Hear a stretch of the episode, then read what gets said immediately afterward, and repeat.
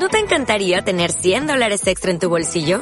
Haz que un experto bilingüe de TurboTax declare tus impuestos para el 31 de marzo y obtén 100 dólares de vuelta al instante. Porque no importa cuáles hayan sido tus logros del año pasado, TurboTax hace que cuenten. Obtén 100 dólares de vuelta y tus impuestos con 100% de precisión. Solo con Intuit TurboTax. Debes declarar para el 31 de marzo. Crédito solo aplicable al costo de la presentación federal con TurboTax Full Service. Oferta sujeta a cambios o cancelación en cualquier momento.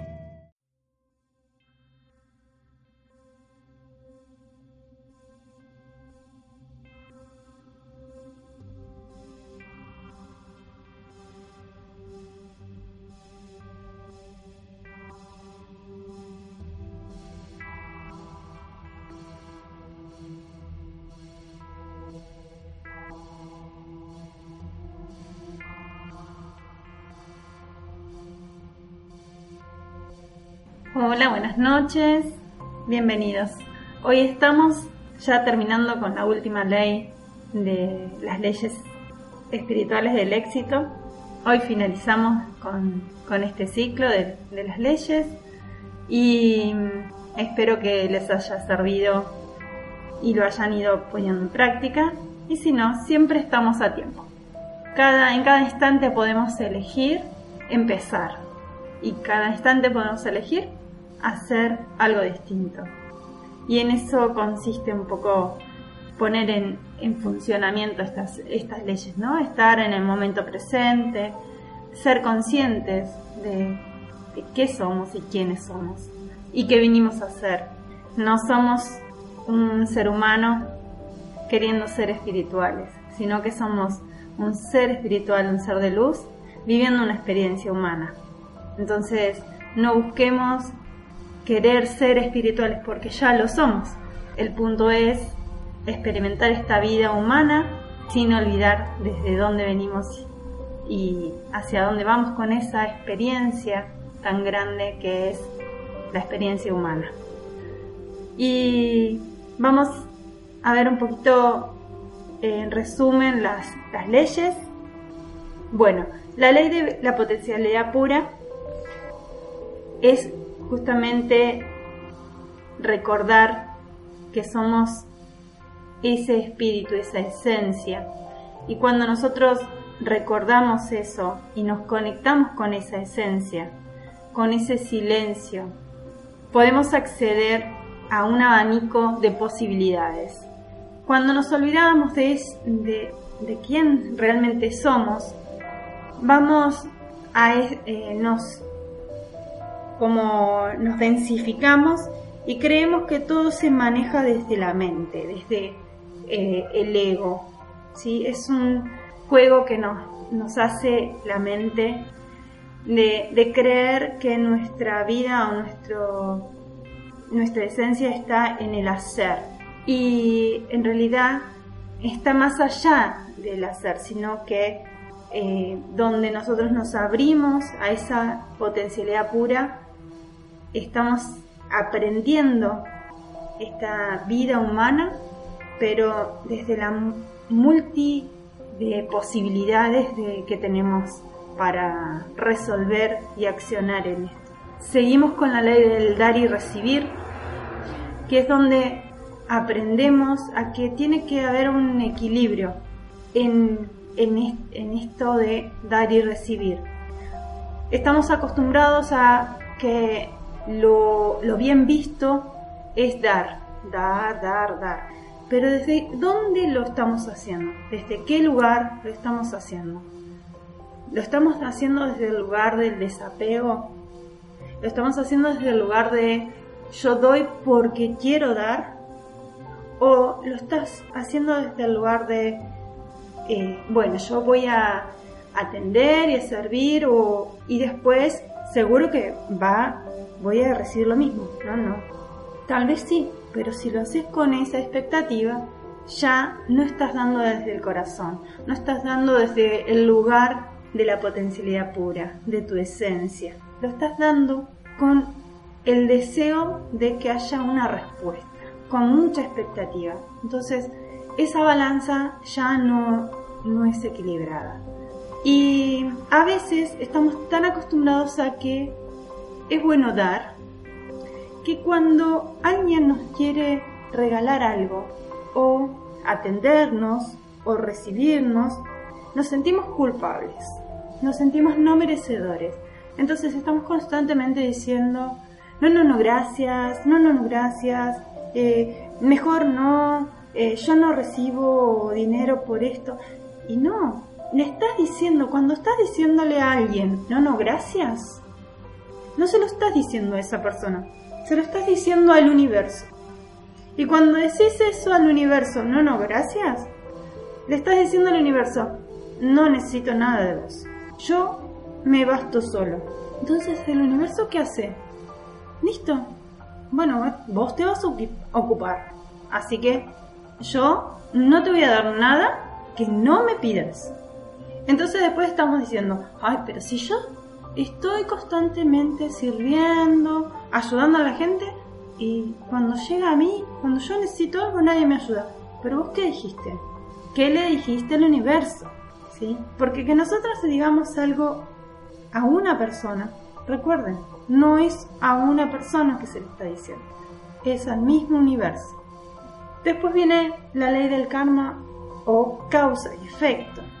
Toda nuestra vida, todo nuestro accionar tiene un resultado. Entonces, tenemos que estar atentos a lo que pensamos, a lo que sentimos y a lo que decimos. Porque a veces nos perdemos en, este, en esta vida mundana, humana, y no estamos conscientes realmente de lo que hacemos, O lo que pensamos, o lo que decimos. Y todas esas, el pensamiento, el sentimiento, o lo que decimos, son acciones que realizamos hacia el afuera. Hasta el pensamiento. Y todo, toda acción tiene una respuesta. Entonces, tenemos que estar muy atentos a, a eso, a lo que hacemos, pensamos y sentimos. Y que sea coherente. Cuando nosotros estamos conectados con nuestra esencia, tenemos un equilibrio entre el dar y el recibir. Estamos atentos a lo que pensamos, sentimos y decimos. Llega el momento de la ley del menor esfuerzo, que es cuando uno no necesita hacer nada, porque todo va decantando en una solución, en algo que es como un engranaje, una máquina, una fábrica, esto. Todo se va, va accionando a que lo que deseas o intencionas se vaya, vaya llegando a tus manos. Y ahí está la ley de intención y deseo, que no significa que no tenemos que desear nada o que no tenemos que tener intención sobre lo que queremos. No, justamente tenemos que ser claros con lo que deseamos y, lo, y la intención que le ponemos a nuestro deseo. ¿Sí? Porque podemos estar deseando tener una familia, pero eh, estamos constantemente boicoteándonos con que no soy merecedora, no podría ser una madre, una buena madre, eh, eso o cualquier ejemplo, ¿no? Pero tenemos que ser claros con, las, con nuestro deseo. Y juntamente viene la ley del desapego, que es no estar apegado al resultado. Hay un ejemplo muy claro que lo han dicho acá en Dragón, o lo he leído, supongo que fue acá en, Dragón. Tengo el deseo de un auto rojo, último modelo. Y en vez de llegar el auto rojo, llega una bicicleta roja. tal vez o no fuimos muy claras, o tal vez nuestro propósito necesita, para cumplir nuestro propósito, necesitamos estar un tiempo andando en una bicicleta roja y no en un auto último modelo. A veces programamos un viaje y estamos organizando todo y está perfecto, pero resulta que llega pasa algo que el viaje se pospone. Cuando estamos apegados a los resultados, eso nos provoca sufrimiento y nos provoca dolor. Y es ahí, ese es el, indicio de que estamos apegados a algo. La ley del desapego nos invita a que tengamos nuestros deseos, nuestros proyectos, que trabajemos, o sea, que accionemos para que nuestro deseo se cumpla, pero no apegarnos a cómo va a ser ese resultado. Y estar abiertos que en el proceso de ese accionar hacia el deseo hacia lo que queremos, estar atentos a las señales que el universo nos va dando. Porque a veces nosotros como seres pensantes nos limitamos y nos ponemos límites tan chiquitos, tan cortitos, que no vemos más allá de lo que queremos. Y justamente estas leyes nos invitan a que no seamos limitados, sino que seamos completamente ilimitados y que nos abramos a poder realizar lo que nuestra alma tiene para eh, nosotros, que sería nuestro propósito de vida. Y hoy comenzamos con esta última ley, que es la ley del, del Dharma, o propósito de vida, en la vida. Todo el mundo tiene un propósito en la vida, un don único o talento especial para ofrecer a los demás. Y cuando combinamos ese talento único con el servicio a los demás, experimentamos el éxito, el, el éxtasis y el júbilo de nuestro propio espíritu, que es la meta última de todas las metas. Cuando trabajas, eres como una flauta a través de cuyo corazón el susurro de las horas se convierte en música. ¿Y qué es trabajar con amor? Es tejer una tela con hilos sacados de tu corazón como si tu amado fuese a vestirse con esa tela. La séptima ley espiritual del éxito es la ley de Dharma, Dharma es un vocablo sánscrito que significa propósito en la vida. Esta ley dice que nos hemos manifestado en forma física para cumplir un propósito. Y acá vamos nuevamente, porque esta, esta ley es como sería la síntesis de todas las leyes, donde vamos a ir viendo que no nos tenemos que olvidar de la potencialidad pura que es nuestra divinidad, que es nuestra esencia. La, divinidad adopta la forma humana para cumplir su propósito. ¿sí? Y eso es lo, más importante que tenemos que entender y asimilar en, nuestras células, ¿no? que somos la divinidad que forma, que está adoptando la forma humana. De acuerdo a esta ley, cada uno de nosotros tiene un talento único y una manera única de expresarlo. Hay una cosa que cada individuo puede hacer mejor que cualquier otro en el mundo y por cada talento único y por cada expresión única de dicho talento también existe una necesidad única. Cuando estas necesidades se unen con la expresión creativa de nuestro talento, se produce la chispa que crea la abundancia. El expresar nuestro talento para satisfacer necesidades crea riqueza y abundancia, sin límite. Si pudieras enseñarles a los niños desde el principio esta manera de pensar, veríamos el efecto que esto tendría en su, en su vida. Y ahí, acá quiero parar un poquito, porque a veces suele sucedernos que estamos en un trabajo y eh, acostumbrados a la necesidad de estar quejándonos constantemente del clima, del jefe, de nuestros compañeros, de lo que nos exigen, de lo que nos olvidamos que tal vez el trabajo que estamos haciendo es nuestro talento, porque nos quedamos en ese enrolle que es la vida misma y el estar relacionados con el otro y el accionar como manada, porque la manada se queja, yo me voy a quejar, porque todo el mundo se queja del jefe, yo también me voy a quejar. Y tal vez si yo cambio esa perspectiva que yo tengo sobre mi entorno, descubra que ese trabajo que estoy haciendo es mi talento y mi talento único. Entonces, de esa forma voy a, primero voy a ser mucho más abundante, pero abundante no solo en lo económico, voy a ser abundante en lo afectivo, porque mis compañeros van a ser, me van a resultar agradables. ¿Por qué? Porque vos te sentís bien haciendo lo que estás haciendo. Entonces, ese bienestar, esa felicidad interna, la vas a transmitir a tu entorno. Entonces, recuerden y estén atentos porque ese talento único que tenemos a veces no es algo grande, ser un artista, ser un cantante, ser... No, a veces nuestro talento único es y a veces tenemos muchos más talentos, tenemos más de uno, pero tenemos que estar atentos a qué es lo que eh, en nuestro corazón vibra, cuando nos sentimos felices. Hay pautas, ¿no? Para darnos cuenta cuál es ese talento único.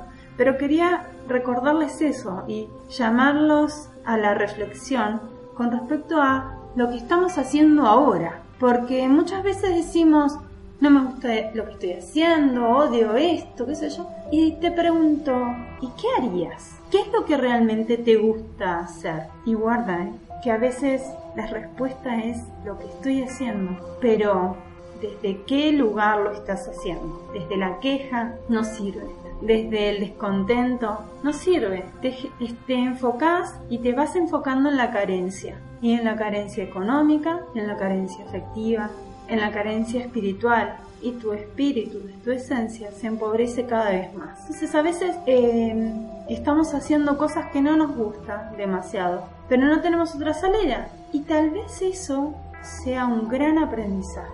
Y si nos enfocamos en este momento presente y buscamos qué aprendizaje tiene esta tarea que hoy tengo que realizar y no me gusta, tal vez sea para desarrollar mi talento único, que lo tengo escondido y que lo, y la única forma de, darme cuenta es pasando por este por esta situación que no es lo mejor que elegí en mi vida. Pero si nos abrimos, nos damos cuenta que es nuestro talento único. Y podría darle mi propio ejemplo de vida. Yo desde muy chica estuve cuidando a mis padres. Mi padre siempre me decía, sos la cuidadora de la vejez, la compañera de la vejez. Después de cuidar a mis padres que estuvieron enfermos, seguí cuidando a mis tías. Y no me gustaba, porque nunca me gustó esa situación de estar cuidando. Después a mis suegros. Pero ese tiempo me dio un espacio de aprendizaje. Y no solo por cuidarlos y atenderlos, sino que me permitió, no me permitía salir mucho de, de mi casa, de, de hacer cosas fuera de estar en contacto con amigas, o tenía que estar dentro de mi casa. Y me permitió conocer esta comunidad y que aprendí un montón de cosas, muchísimo, y estoy eternamente agradecida. Y hoy puedo estar compartiendo mi aprendizaje junto a ustedes. Y ese es mi talento único, expresar y compartir lo que aprendí. ¿Se entiende? Y a veces eso es lo que sucede, ¿no? Tenemos una vivencia que no nos gusta, pero si no nos paramos a ver más allá de la situación y yo podría haberme quedado enganchada en esa situación de pobre de mí. Eso es el descubrir ese talento único. Y acá comenta lo que Dipra Chopra hizo con sus propios hijos. Dice, en realidad yo le hice, hice con, yo lo, hizo lo hice con mis hijos. Disculpe. Les dije una y otra vez que había una razón para que ellos estuvieran aquí y que ellos deberían descubrir esa razón por sí mismos. Eso fue algo que oyeron desde los cuatro años. También les enseñé a meditar cuando tenía aproximadamente esa edad. Y les dije, no quiero que se preocupen nunca por ganarse la vida. Si cuando sean mayores no pueden ganarse la vida, yo les daré lo necesario. De manera que no se preocupen por eso. No quiero que se concentren en ser los mejores de la escuela, en obtener las mejores notas o en ir a las mejores universidades. Lo que realmente quiero es que se conviertan, se concentren en preguntarse a sí mismo cómo puedo servir a la humanidad y cuáles son sus talentos únicos. Porque cada uno de ustedes tiene un talento único que nadie más tiene y una manera especial de expresarlo que tampoco tiene nadie más. Y eso es así, porque cada uno de nosotros somos parte de un gran rompecabezas y que a veces estamos en el centro y a veces estamos en los costados y a veces somos la punta del, del rompecabezas. Pero cada uno de nosotros es sumamente importante y cumple una función porque donde falte una de las piezas, el rompecabezas ya no sirve. Cada uno de nosotros somos importantemente, somos importantes iguales, no importa qué función cumplimos. Mis hijos sigue comentando Dipra Chopra, que acabaron estudiando en las mejores escuelas, obteniendo las mejores notas e incluso en la universidad son los únicos que son económicamente autosuficientes, porque ellos tienen su atención puesta en el propósito por el cual están aquí. Esta, entonces, es la ley de Dharma. La ley de Dharma tiene tres componentes. El primero dice que cada uno de nosotros está aquí para descubrir su verdadero yo, para descubrir por su cuenta que el verdadero yo es espiritual y que somos en esencia seres espirituales que han adoptado una forma física para manifestarse. No somos seres humanos que tienen una experiencia espiritual ocasionalmente, sino que todo lo contrario. Somos seres espirituales que tienen experiencias humanas ocasionalmente. Cada uno de nosotros está aquí para descubrir su yo superior y su yo y su yo espiritual. Esa es la primera forma de cumplir la ley del Dharma. Debemos descubrir por nuestra cuenta que dentro de nosotros hay un Dios en embrión que desea nacer para que podamos expresar nuestra divinidad. El segundo componente de la ley del Dharma es la expresión de nuestro talento único. La ley del Dharma dice que todo ser humano tiene un talento único. Cada uno de nosotros tiene un talento tan único en su expresión que no existe otro sobre el planeta que tenga ese talento o que lo exprese de esa manera. Eso quiere decir que hay una cosa que podemos hacer de una manera de hacerlo que es mejor que la de cualquier otra persona en este planeta. Cuando estamos desarrollando esta actividad, perdemos la noción del tiempo, la expresión de ese talento único, o más de uno en muchos casos, nos introduce en un estado de conciencia temporal. Y eso sucede cuando estamos haciendo algo que realmente es nuestro talento único. Perdemos la noción del tiempo. Cuando perdemos la noción del tiempo es porque estamos haciendo lo que vinimos a hacer, donde nuestra esencia, nuestro espíritu se expresa. Entonces, ese es algo a tener en cuenta. Y el tercer componente de esta ley es el servicio a la humanidad. Servir a los demás seres humanos y preguntarse, ¿cómo puedo ayudar? ¿Cómo puedo ayudar a todas las personas con quienes tengo contacto? Cuando combinamos la capacidad de expresar nuestro talento único con el servicio a la, a la humanidad, usamos plenamente la ley del Dharma y cuando unimos esto al conocimiento de nuestra propia espiritualidad, el campo de la potencialidad pura, es imposible que no tenga acceso a la abundancia ilimitada. Y ahí está, están accionando todas las leyes del dar y el recibir, el karma, la ley del menor esfuerzo. ¿Por qué? Cuando nosotros encontramos nuestro talento único y encima Encima, ese talento único lo entregamos al universo, al servicio a los demás. Estamos activando el motor de la abundancia, de, la expansión de, nuestra esencia, de nuestra conciencia. Cuando unimos esto al conocimiento de nuestra propia espiritualidad, el campo de la potencialidad pura es imposible que no tenga acceso a la abundancia ilimitada, porque esa es la verdadera manera de lograr la abundancia. Y no se trata de una abundancia transitoria, esta es permanente en virtud de nuestro talento único, es de nuestra manera de expresarlo y de nuestro servicio, dedicación a los demás seres humanos. ¿Qué, descubrimos? ¿Qué descubrimos? Preguntando. Preguntando. ¿Cómo puedo ayudar? ¿Sí? Tenemos que preguntar, ¿cómo puedo ayudar? En vez, de en vez de pensar y preguntamos, ¿qué gano yo con esto? Porque ahí estaríamos dando desde la cabeza, desde a ver, si yo hago esto, recibo esto. Y no es así. Estas leyes funcionan. ¿Cómo puedo ayudar? Sin tener eh, expectativa del resultado, no estar apegado al resultado. ¿Qué hago ¿Qué gano yo con esto? Eso tampoco te tenés que preguntar. Es el diálogo interno del ego. te lo puedes preguntar, ¿qué gano yo con esto? Pero sabelo que es el ego el que te está preguntando eso. No es tu esencia, no es tu espíritu, no es tu divinidad la que te está preguntando eso. Es el ego que necesita la forma, necesita la aprobación, necesita el halago de, del entorno. Pero la pregunta que nos tenemos que hacer es ¿cómo puedo ayudar? Y ese sí es el diálogo interno del espíritu. El espíritu en ese campo de la conciencia en donde experimentamos nuestra universalidad. Con solo cambiar el diálogo interno y no preguntar ¿qué gano yo con esto? Sino ¿Cómo puedo ayudar? Automáticamente vamos más allá del ego para entrar en el campo del espíritu. Y le estamos dando de comer al ego también. ¿Por qué? Porque le estamos preguntando, ¿cómo puedo ayudar? Le estamos dando información, ¿sí? Y el ego se entretiene con, ¿cómo puedo ayudar? Pero es cambiar, cambiando esa pregunta, esa simple pregunta,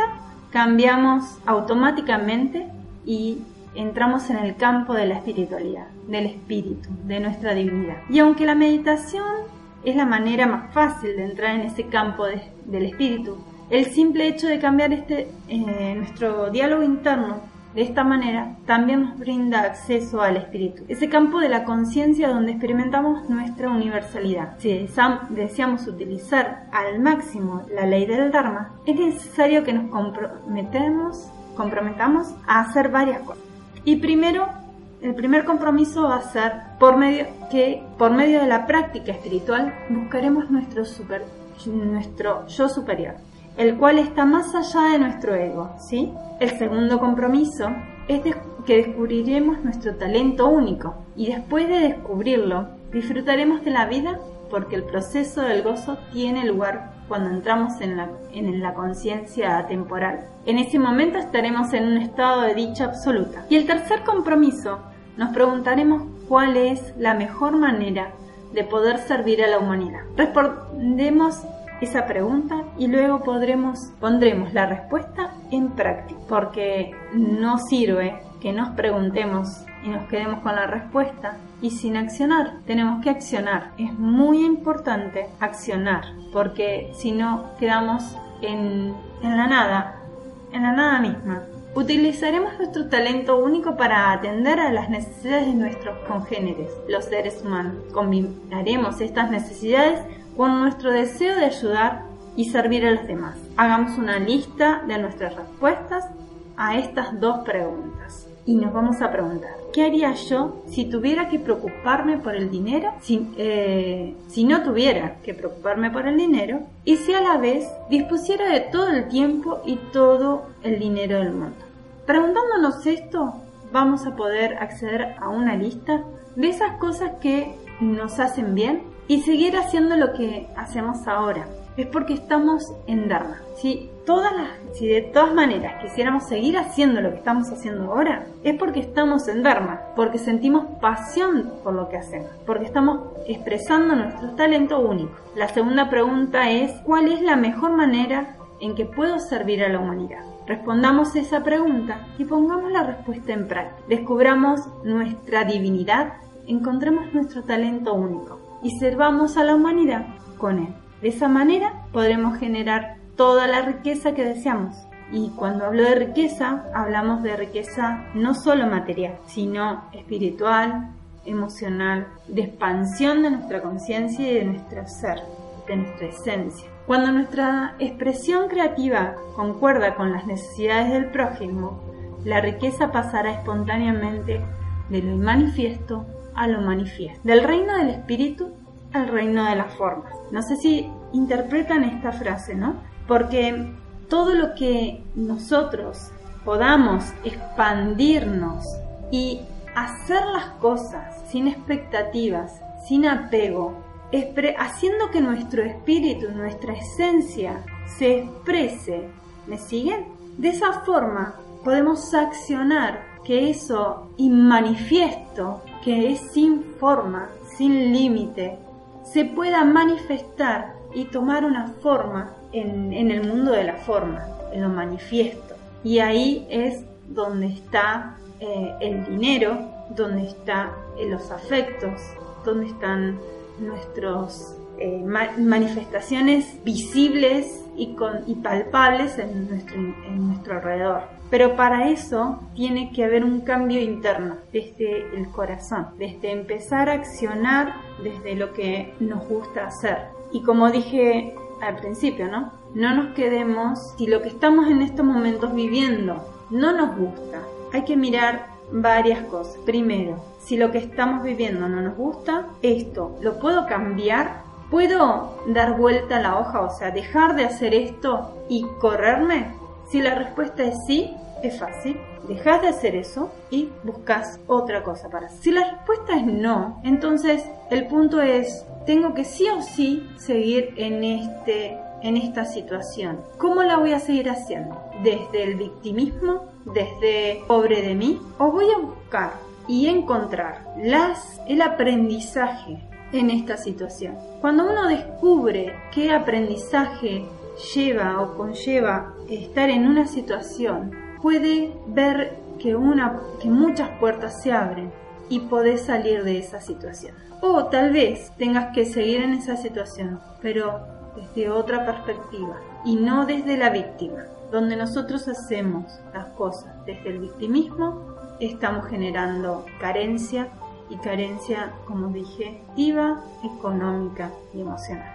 Así que dejen de hacer las cosas que no quieran hacer y si no la pueden dejar de hacer, busquen realizarla desde otra perspectiva y descubran qué aprendizaje tiene esa situación. Acá terminamos con estas siete leyes del universo, espirituales universales. Yo les agradezco muchísimo que hayan participado de la misma y si quieren hacer alguna pregunta o no sé, estamos, estoy abierta a que me consulten si les puedo responder, bien.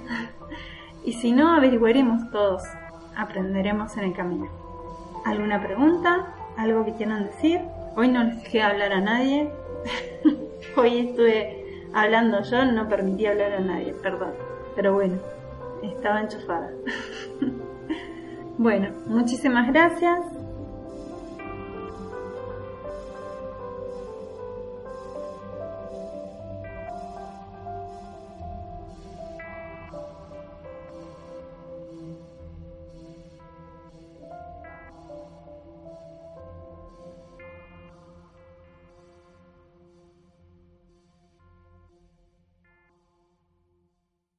Reducing the amount of waste in your workplace will have a positive impact on our environment and can save your business money. It's also the law in Montgomery County. Make it your business to recycle right. Learn more at montgomerycountymd.gov slash recycle right or call 311.